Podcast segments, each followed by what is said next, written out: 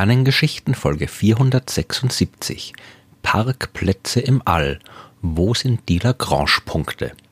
Wir haben im Lauf der Zeit jede Menge Sachen ins All geschickt. Satelliten, Raumschiffe, Sonden, Weltraumteleskope und so weiter. Das Problem an der Sache, oder besser gesagt eines der vielen, vielen Probleme, die man bei der Raumfahrt hat, im Weltall steht nichts still. Wir wollen einen Satellit zum Beispiel ja nicht einfach nur mit einer Rakete ins All schicken. Der soll dann dort ja auch ganz konkrete Aufgaben erledigen. Da hilft's nicht, wenn er auf Nimmerwiedersehen in den Tiefen des Kosmos verschwindet oder gleich wieder runter auf die Erde fällt. Wir schicken Objekte ins All, damit sie dort ganz bestimmte Dinge an ganz bestimmten Orten erledigen. Nur kann man eben im Weltall nicht einfach irgendwo hinfliegen und dort dann einfach stehen bleiben. Das geht nicht. Oder besser gesagt, es geht nicht auf die Art und Weise, wie wir das vom Erdboden kennen. Was man auf jeden Fall tun kann, ist irgendwas umkreisen. Satelliten, die die Erde beobachten, die umkreisen die Erde. Satelliten, die den Mars erforschen sollen, umkreisen den Mars. Die Umlaufbahn um einen Himmelskörper herum ist quasi ein Stehenbleiben. Was macht man jetzt aber, wenn man nicht an der Erforschung eines Planeten oder Mondes interessiert ist, sondern zum Beispiel ein Weltraumteleskop hat, das überall am Himmel Beobachtungen anstellen soll? Auch das muss ja irgendwo sein. Und man kann es zum Beispiel einfach auch in einer Umlaufbahn um die Erde parken. Das ist praktisch, weil es dann vergleichsweise nahe ist. Man braucht nicht so viel Treibstoff, um in eine nahe Erdumlaufbahn zu gelangen. Es kann aber auch sein, dass die Erde dann gerade im Weg steht, wenn man was beobachten will, oder das Streulicht von der Erde die Beobachtungen stört.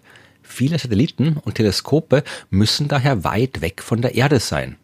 Kein Problem, kann man sich denken, dann soll das Ding eben einfach direkt die Sonne umkreisen. Machen die ganzen Planeten ja auch. Und das ist natürlich möglich. Man braucht zwar ein bisschen mehr Energie und Treibstoff, um ein Objekt in eine heliozentrische Bahn, also eine Umlaufbahn um die Sonne zu bringen. Aber wenn es einmal dort ist, braucht man nicht mehr viel tun. Dann bewegt sich das Ding um die Sonne und fertig. Es gibt aber ein paar Punkte im Weltall, die ganz besonders gut für Beobachtungen geeignet sind. Das sind die sogenannten Lagrange-Punkte, von denen ich in Folge 31 der Sternengeschichten schon gesprochen habe. Das ist aber schon eine Zeit lang her, also fasse ich das nochmal kurz zusammen. Betrachten wir zwei Himmelskörper, zum Beispiel die Sonne und die Erde. Die Sonne übt eine Gravitationskraft aus und die Erde genauso. Wir ignorieren jetzt fürs erste Mal die ganzen anderen Planeten und Monde im Sonnensystem und stellen uns vor, dass wir nur Sonne und Erde haben und ein drittes Objekt, eine sogenannte Testmasse. Die ist vernachlässigbar klein im Vergleich zur Masse von Erde und Sonne und dient uns einfach nur dazu, um zu testen, wie stark die gesamt wirkenden Gravitationskräfte sind. Wir stellen diese Testmasse also gedanklich einfach irgendwo im Sonnensystem ab und schauen, wie die Gravitationskräfte von Sonne und Erde auf sie wirken und welche Bewegung der Testmasse daraus entsteht. In der Praxis macht man so eine Untersuchung natürlich mathematisch und es ist schon noch ein bisschen komplizierter, als ich das jetzt beschreiben werde. Aber schon im 18. Jahrhundert hat man genau solche Berechnungen angestellt und dabei fünf ganz besondere Punkte gefunden. Man könnte ja denken, dass es nur zwei prinzipielle Möglichkeiten gibt. Entweder die Testmasse umkreist direkt die Sonne oder sie umkreist die Erde und mit der Erde gemeinsam um die Sonne. Okay, die könnte auch mit der Erde zusammenstoßen oder mit der Sonne oder in den interstellaren Raum hinausfliegen, aber das ignorieren wir jetzt mal und bleiben bei den stabilen Umlaufbahnen. Und tatsächlich wird die Testmasse die Erde umkreisen, wenn wir sie ausreichend nahe an der Erde platzieren. Wenn sie zu weit weg von der Erde ist, dann ist die Anziehungskraft der Sonne zu stark und sie wird sich auf einer heliozentrischen Umlaufbahn wiederfinden. Aber theoretisch muss es ja eigentlich irgendwo dazwischen einen Punkt geben, an dem die Sonne mit ihrer Gravitationskraft genauso stark an der Testmasse zieht wie die Erde. Was würde dort passieren? Bei der Antwort auf diese Frage landen wir exakt bei den Lagrange-Punkten, die nach dem Mathematiker Joseph Louis Lagrange benannt sind, der dieses Problem im 18. Jahrhundert untersucht hat. Es ist ein bisschen knifflig, denn wenn man sich die Sache überlegt, dann merkt man, dass es nicht einen solchen Punkt gibt, sondern gleich fünf davon. Stellen wir uns vor, wir befinden uns mit unserer Testmasse irgendwo auf der Verbindungslinie zwischen Erde und Sonne, und zwar zwischen den beiden Himmelskörpern. Je näher an der Sonne, desto stärker ist die Anziehungskraft der Sonne und desto schneller umkreist die Testmasse die Sonne auch. Das ist das dritte Keplersche Gesetz. Je näher an der Sonne ein Ding ist, desto schneller bewegt es sich rundherum. Jetzt gibt's aber auch die Erde und die zieht auch ein bisschen an der Testmasse mit ihrer Gravitationskraft. Und aus Sicht der Testmasse wirkt das so, als wäre die Anziehungskraft der Sonne ein klein wenig schwächer, als sie tatsächlich ist. Denn wir sind ja genau auf der Linie zwischen Erde und Sonne. Das heißt, die Sonne zieht in die eine Richtung, die Erde zieht in die andere Richtung. Und diese Anziehungskraft der Erde schwächt die Anziehungskraft der Sonne effektiv ein bisschen ab. Normalerweise wäre ein Objekt, das sich innerhalb der Erdbahn bewegt, auch immer schneller als die Erde. Aber wegen der Anziehungskraft der Erde und weil die Anziehungskraft der Erde die Anziehungskraft der Sonne eben ein bisschen abschwächt, gibt's einen Punkt, an dem sich die Testmasse innerhalb der Erdbahn befindet und trotzdem genauso schnell wie die Erde um die Sonne läuft. Das ist ein Lagrange-Punkt und zwar der Lagrange-Punkt mit der Bezeichnung L1 die Bezeichnung Punkt, die kann ein bisschen irreführend sein. Denn wie gesagt, im All bewegt sich alles. Die Erde bewegt sich um die Sonne. Man kann sich die Verbindungslinie zwischen Erde und Sonne wie den Zeiger von einer Uhr vorstellen, der eine Runde pro Jahr absolviert. Und da der Punkt L1 eben immer exakt auf diesem Zeiger, also auf der Verbindungslinie liegen muss, bewegt sich auch der Punkt um die Sonne herum, gemeinsam mit der Erde und genauso schnell wie die Erde. Der Lagrange-Punkt L1 ist also ständig in Bewegung, genauso wie alles andere im Weltall. Warum es so einen Gleichgewichtspunkt zwischen Erde und Sonne geben muss, das ist vergleichsweise klar. Aber wenn wir jetzt die Verbindungslinie über die Erdbahn hinaus verlängern, dann finden wir noch zwei weitere Gleichgewichtspunkte. Wenn sich die Testmasse außerhalb der Erdumlaufbahn befindet, dann sollte sie eigentlich langsamer um die Sonne herumkreisen als die Erde. Da ist die Anziehungskraft der Sonne auf die Testmasse ja schwächer als die Anziehungskraft der Sonne auf die Erde. Aber nicht vergessen, wir betrachten ja die Position entlang der Verbindungslinie Erde-Sonne. Das heißt, jetzt, wo wir uns außerhalb der Erdbahn befinden, ziehen Sonne und Erde gleichzeitig in die gleiche Richtung.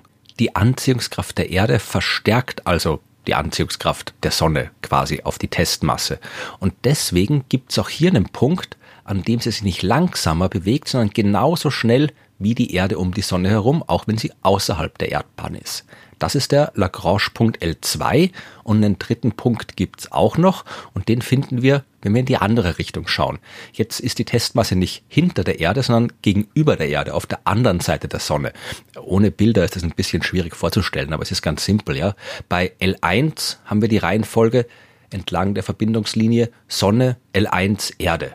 Bei L2 ist es Sonne, Erde, L2. Und jetzt schauen wir uns die Reihenfolge L3, Sonne, Erde an. Und da ist genau das gleiche wie bei L2. Sonne und Erde ziehen die Testmasse in die gleiche Richtung. Darum ist sie ein bisschen schneller unterwegs als normal. Und deswegen gibt es eben hier, der Punkt heißt L3, diesen Punkt, an dem sich die Testmasse genauso schnell bewegt wie die Erde. Bis jetzt haben wir uns nur entlang der Verbindungslinie zwischen Erde und Sonne bewegt. Es gibt aber noch zwei weitere Punkte, an denen die Testmasse ein Gleichgewicht der Kräfte spürt. Wir schieben jetzt unsere Testmasse direkt die Erdumlaufbahn entlang. Und diese Erdumlaufbahn stellen wir uns kreisförmig vor, damit es einfacher wird. Wer eine gute Vorstellungskraft hat, der kann sich jetzt ein Dreieck vorstellen. Die Eckpunkte des Dreiecks sind die Sonne, die Erde und die Testmasse. Wenn die Testmasse auf der Erdumlaufbahn noch ganz in der Nähe der Erde ist, dann ist das Dreieck lang und flach. Der Abstand der Erde zur Sonne ist immer genauso groß wie der Abstand der Testmasse zur Sonne. Diese beiden Seiten des Dreiecks sind also gleich lang. Die Distanz zwischen Erde und Testmasse, die ist aber viel kleiner. Wir haben also ein gleich schenkeliges Dreieck mit zwei langen und gleich langen Seiten und eine sehr kurze Seite. Je weiter wir die Testmasse aber entlang der Erdumlaufbahn schieben, desto länger wird diese dritte Seite, bis wir irgendwann ein gleichseitiges Dreieck kriegen. Jetzt ist der Abstand zwischen Sonne und Erde genauso groß wie der zwischen Sonne und Testmasse und Erde und Testmasse. Wir können sogar zwei solche gleichseitigen Dreiecke basteln. Einmal, wenn sich die Testmasse genau 60 Grad vor der Erde entlang ihrer Bahn befindet und einmal 60 Grad hinter der Erde. Das sind die beiden noch fehlenden Lagrange-Punkte L4 und L5. Und das schaut jetzt zwar schön symmetrisch aus, aber warum sollen L4 und L5 Gleichgewichtspunkte sein, wenn der Abstand zwischen Erde und Testmasse und Sonne und Testmasse genau gleich groß ist, dann folgt daraus ja nicht, dass Sonne und Erde auch genau gleich stark an der Testmasse ziehen. Die Sonne hat viel mehr Masse und bei gleichem Abstand muss ihre Anziehungskraft auch immer sehr viel größer sein als die der Erde. Wenn man wirklich verstehen will, was hier abgeht, kommt man nicht ohne sehr viel Mathematik aus. Und man muss vor allem ein weiteres Mal berücksichtigen, dass man es mit einer dynamischen Situation zu tun hat, dass sich also alles bewegt. Ich probiere es mal mit einer sehr vereinfachten Erklärung, die ohne Mathematik auskommt. Im Prinzip geht es ja darum, wie viel Bewegungsenergie die Testmasse braucht, damit sie sich immer genauso schnell wie die Erde um die Sonne herum bewegen kann. Nur wenn das der Fall ist, dann bleibt sie auch immer vor der Erde oder halt hinter ihr auf ihrer Bahn in genau der gleichen Position. Wir wollen eine Konfiguration von Sonne, Erde und Testmasse, in der die relative Position der drei Objekte immer exakt gleich bleibt. Alles dreht sich zwar um die Sonne, aber wenn wir uns selbst mit der Erde oder halt der Testmasse mitbewegen, dann würde es so aussehen, als würde sich gar nichts bewegen. Von der Erde aus gesehen wäre die Testmasse in L4 immer genau gleich weit voraus und die in L5 immer genau gleich weit hinten nach. Das wird so ausschauen, als würde sich da gar nichts bewegen. Und jetzt müssen wir kurz den Weltraum verlassen und zurück zur Erde kommen. Ich muss kurz was erklären, was mit den Lagrange-Brocken gar nichts zu tun hat, aber fürs Verständnis doch ganz relevant sein kann. Die Erde dreht sich um ihre Achse einmal in 24 Stunden. Wenn ich direkt am Äquator stehe, dann dreht mich die Erdrotation also in 24 Stunden einmal herum und ich lege dabei eine Strecke zurück, die der Länge des Äquators entspricht, was ca. 40.000 Kilometer sind. 40.000 Kilometer in 24 Stunden, das sind 1700 Kilometer pro Stunde und das ist die Geschwindigkeit, mit der ich mich dank der Erdrotation bewege, auch wenn ich die ganze Zeit nur faul im Liegestuhl rumliege. Wenn ich mich jetzt aber zum Beispiel in Berlin befinde, dann bin ich langsamer. Auch hier trägt mich die Erdrotation einmal in 24 Stunden im Kreis herum. Nur jetzt ist der Kreis viel kleiner. Wenn ich die Erde genau am Äquator in zwei Hälften schneiden würde, dann ist die Schnittfläche ein Kreis mit einem Umfang, der die vorhin erwähnten 40.000 Kilometer hat. Wenn ich die Erde aber auf der Höhe von Berlin kappe, ja, so wie morgens das Frühstücksei, dann kriege ich eine Schnittfläche, die nur noch einen Umfang von 24.700 Kilometern hat. Meine Geschwindigkeit beträgt jetzt also 24.700 Kilometer pro 24 Stunden oder knapp 1000 kmh. Und noch weiter im Norden wird die Schnittfläche noch kleiner werden und ich würde mich noch langsamer mit der Erdrotation bewegen. Und keine Sorge, das hat alles schon zumindest indirekt mit den Lagrange-Punkten zu tun. Da kommen wir gleich wieder drauf. Zuerst aber nochmal kurz zum Wetter. Luftmassen bewegen sich ja einerseits mit der Erdrotation, genauso wie alles andere auf dem Planeten. Andererseits können die Luftmassen aber auch um den Planeten herumströmen und sie tun das aufgrund von Unterschieden im Luftdruck. Stellen wir uns jetzt also mal Luft vor, die vom Äquator Richtung Norden strömt. Am Äquator war sie mit 1700 kmh unterwegs, die sie dank der Erdrotation hat. Wenn die Luft jetzt aber nach Norden strömt, dann bewegt sie sich schneller nach Osten, also die Erde dreht sich ja nach Osten, dann bewegt sich die Luft schneller nach Osten als das Land unter ihr, das sich ja im Norden langsamer dreht als am Äquator unten im Süden. Vom Erdboden betrachtet schaut das so aus, als würde die aus Süden kommende, strömende Luft nach Osten abgelenkt. In die andere Richtung geht es natürlich auch. Luft, die aus Richtung Norden kommt, wird nach Westen abgelenkt. Und wenn jetzt Luft aus allen Richtungen auf ein Tiefdruckgebiet zuströmt, dann bildet sich ein Luftwirbel, weil die Luft mal in die eine, mal in die andere Richtung abgelenkt wird. Und dieser Luftwirbel, der dreht sich gegen den Uhrzeigersinn. Auf der Südhalbkugel ist das alles umgekehrt, ja. So entstehen die großen Wettermuster, so entstehen Hurricanes und so weiter. Die Kraft, die die Luft zum Wirbeln bringt, die heißt Corioliskraft. Und das ist nur eine Scheinkraft. Das soll heißen, da ist jetzt nicht wirklich irgendwas, was von außen an der Luft drückt und eine reale Kraft ausübt. Die Corioliskraft gibt's, weil Objekte, wie eben die Luft, träge sind und weil wir uns in einem rotierenden Bezugssystem befinden. Wir drehen uns mit der Erde mit und nehmen die Rotation nicht direkt wahr. Wir sehen aber, wie sich die Rotation auf die trägen Luftmassen auswirkt und das schaut halt für uns so aus, als ist da eine Kraft, die die Luftmassen bewegt. Und damit sind wir wieder zurück im Weltall und bei den Lagrange-Punkten. Auch hier haben wir es mit einem rotierenden Bezugssystem zu tun. Wir betrachten die Dinge ja aus einer Position, in der wir uns mit der Erde um die Sonne bewegen oder mit der Testmasse, das ist egal. Aber wir sind in einem bewegten Bezugssystem. Und auch hier spielt die Corioliskraft eine Rolle. In einem gewissen Abstand von der Sonne spürt man eine gewisse Anziehungskraft und die sorgt für eine gewisse Geschwindigkeit. Genauso, dass man am Ende die Sonne umkreist. Weiter weg von der Sonne ist die Geschwindigkeit geringer als näher dran und genau das ist das dritte Keplersche Gesetz. Die Erde kreist schneller um die Sonne als der Mars, der Mars kreist schneller um die Sonne als der Jupiter und so weiter. Je weiter weg ein Himmelskörper, desto langsamer ist seine Bewegung um die Sonne rundherum. Und so wie die Luftmassen auf der Erde unterschiedlich schnell sind, je nachdem, ob sie nah oder weit weg vom Äquator sind, so ist es auch bei der Bewegung von Objekten um die Sonne.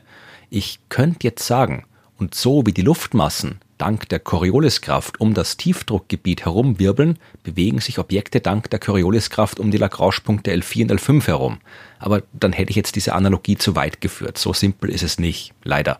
Aber wenn man sich vorstellt, dass ein Objekt ein klein wenig aus L4 oder L5 herausgeschubst wird, näher an die Sonne heran oder weiter weg von ihr, dann ist klar, dass es dann, zumindest vorerst, zu schnell oder zu langsam ist für den Abstand, den es zur Sonne hat. Das wird dazu führen, dass es sich näher an die Sonne bewegt oder weiter weg, quasi als Korrektur.